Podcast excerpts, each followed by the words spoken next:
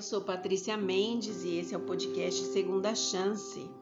Nós estamos falando de personagens bíblicos e hoje nós vamos falar de dois personagens é, que tiveram um papel importante nesse chamado que Deus fez a eles para cumprirem uma tarefa que a princípio não pertencia a nenhum deles, mas que Deus percebeu que eles estavam dispostos a servi-lo.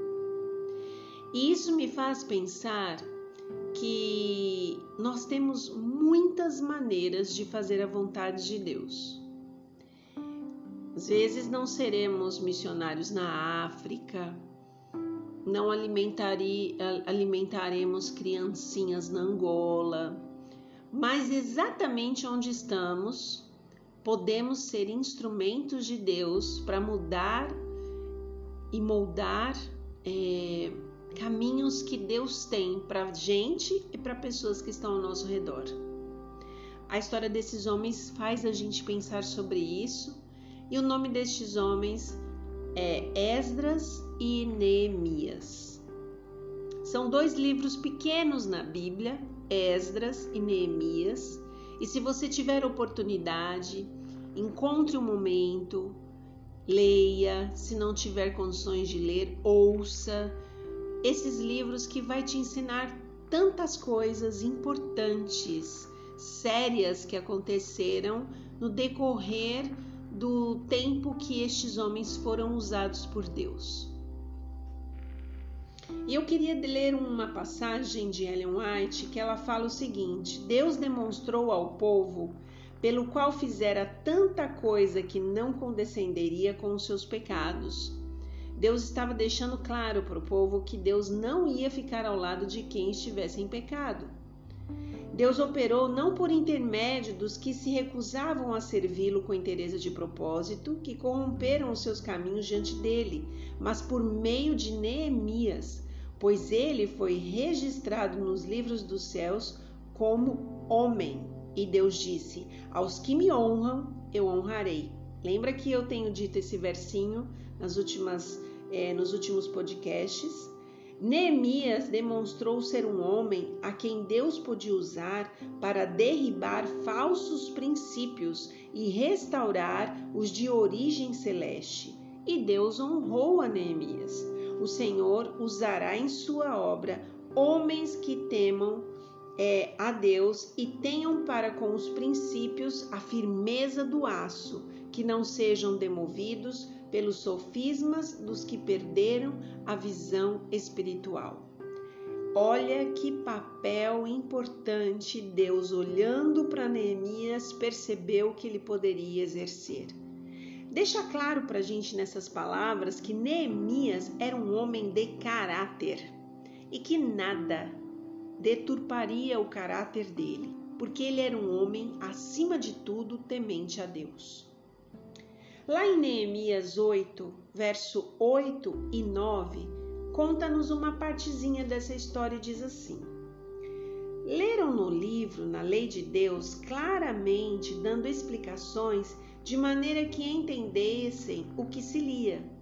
Neemias, que era o governador, e Esdras, sacerdote e escriba, e os levitas que ensinavam todo o povo lhe disseram: este dia é consagrado ao Senhor, vosso Deus, pelo que não pranteeis nem choreis, porque todo o povo chorava ouvindo as palavras da lei. Gente, esse finalzinho, o porque todo o povo chorava ouvindo as palavras da lei, é porque o povo estava tão distante, estava tão distante, tinham se esquecido tanto que eles precisaram falar perante o povo que não era para isso que eles estavam ali. Deus estava querendo mostrar a eles um caminho, uma direção.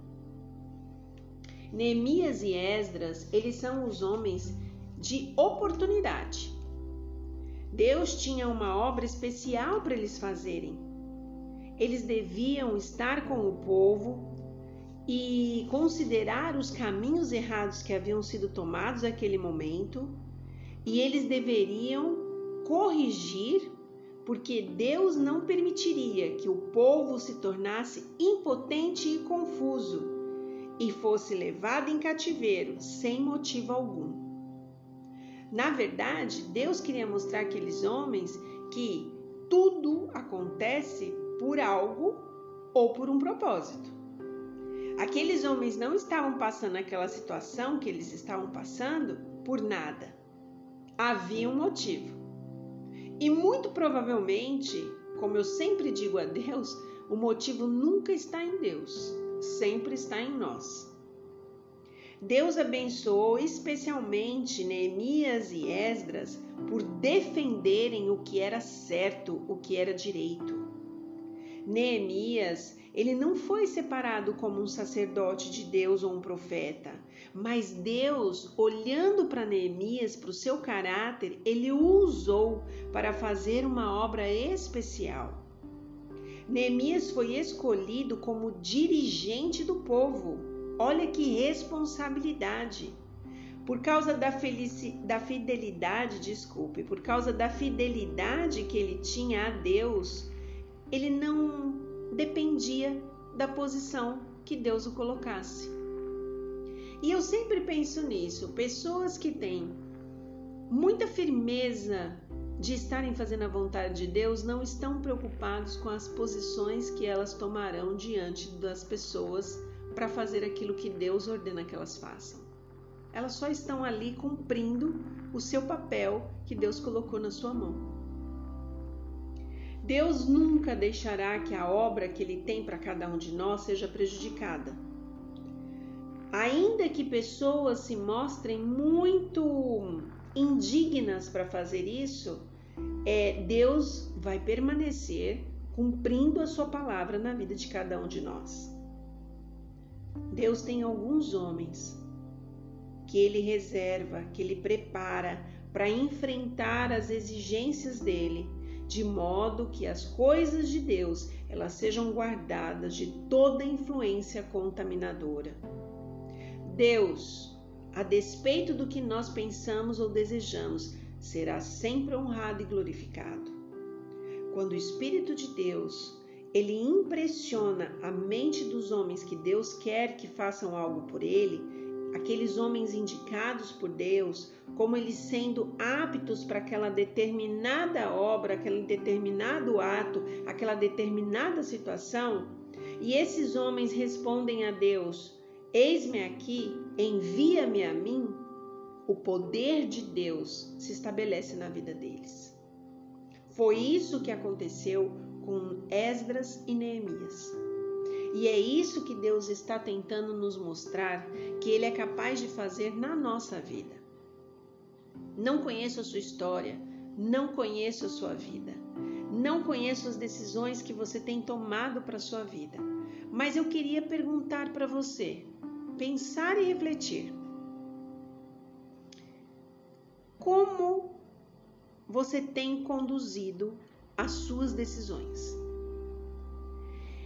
Eu queria te dizer uma coisa muito importante. Nós não viemos aqui para essa terra para nascer, viver e morrer. Isso é o básico. Todo mundo que passa por aqui tem uma missão, tem um propósito. Você já descobriu o seu? Veja que o fato desses homens se colocarem na mão de Deus, e aí isso me traz à mente alguns outros homens, como José, por exemplo. Quando você se coloca na mão de Deus, quando você é temente a Deus, quando você confia na Sua palavra, quando você é obediente a Deus, Deus enxerga em você um potencial. Você viu o que eu acabei de falar? Deus olhou e falou: Estas pessoas, elas são boas, excelentes para me servir e fazer aquilo que eu preciso que elas façam. Deus olha para baixo, como diz Salmos, Davi fala em um dos seus salmos que eu não estou lembrada qual, mas ele fala que Deus olha para cá e Deus fica procurando com quem ele pode contar. E você pode achar isso muito bíblico, muito antigo, mas isso ainda acontece hoje. Deus olha para baixo e fica olhando para cada ser humano e se perguntando quem ele pode usar como seu instrumento para as coisas que ele tem preparado para essa terra. Será que neste momento Deus não está olhando para você? E o que ele está vendo? Se responda, se observe, pare aí na frente do espelho e se olhe um tempo. Olhe de verdade para você e pergunte a Deus o que ele tem visto em você. Dependendo da resposta, será ótimo, mas pode ser que não seja tão boa. E hoje é o tempo de você se converter desta estrada que você está e se colocar nas mãos de Deus, para que Ele possa te usar com os propósitos que desde quando você estava na barriguinha da sua mãe, Deus precisa cumprir na sua vida. Pense nisso, ore por isso, converse com Deus sobre isso, porque você vê com cada personagem bíblico que se colocou à disposição, Deus fez grandes coisas na vida daquelas pessoas e na vida das pessoas que estavam ao seu redor. Que Deus te abençoe.